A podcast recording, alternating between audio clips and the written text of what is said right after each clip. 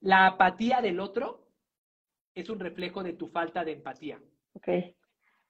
Si tú dices, oye, es que las personas no están reaccionando a mi mensaje, no es porque sean apáticos, malos, hijos de la fregada. La mayoría, seguramente sí existen los hijos de la fregada, pero son pocos. Eh, sino, sino es porque, porque quizás no estamos siendo tan empáticos en la forma en la que nos comunicamos con ellos, en la forma en la que les planteamos nuestro mensaje. El mejor camino para aprender es enseñar. Y el mejor camino para crecer es servir.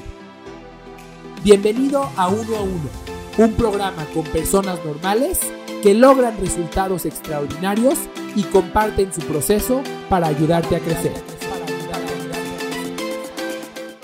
Basáramos solo en lo que el mercado consume, todos haríamos más productos genéricos de los que ya existen y nos meteríamos a un, a un océano rojo de competencia. Así que, sin duda alguna, no hay necesidad de, no hay necesidad desde mi perspectiva de adaptarte y de hacer un producto idéntico a lo que ya se consume hoy, pero sí hay necesidad de que la gente pueda valorar ese, ese atributo de tu producto que, que, que, que, les va a ser distinto. O sea, eh, habrá que comunicarles, oye, ¿qué crees? Galletas crocantes.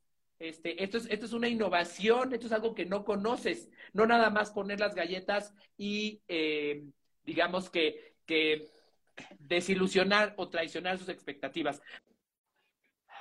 La apatía del otro es un reflejo de tu falta de empatía. Ok.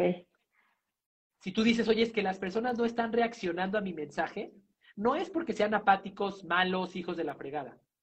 La mayoría, seguramente sí existen los hijos de la fregada, pero son pocos.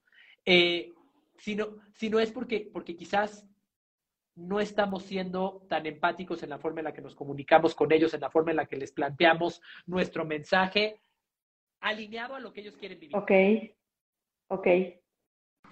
Porque claro.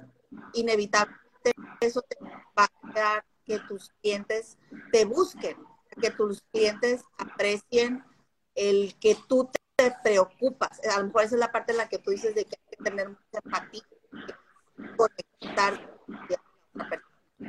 ¿verdad? Claro. Eh, yo, yo creo firmemente en eso. Eh, claro que sí requieres muchas habilidades también para lograr ver lo que los clientes a veces te quieren decir y que no lo saben decir. Cuando, cuando yo, por ejemplo, cuando se acerca un cliente en, en tema de recursos humanos y me dice, oye, fíjate que necesito este requerimiento, pero me está dando un precio para esa persona por debajo del mercado, les digo, mira, no me contrates a mí, mejora la propuesta que estás construyéndole a ese puesto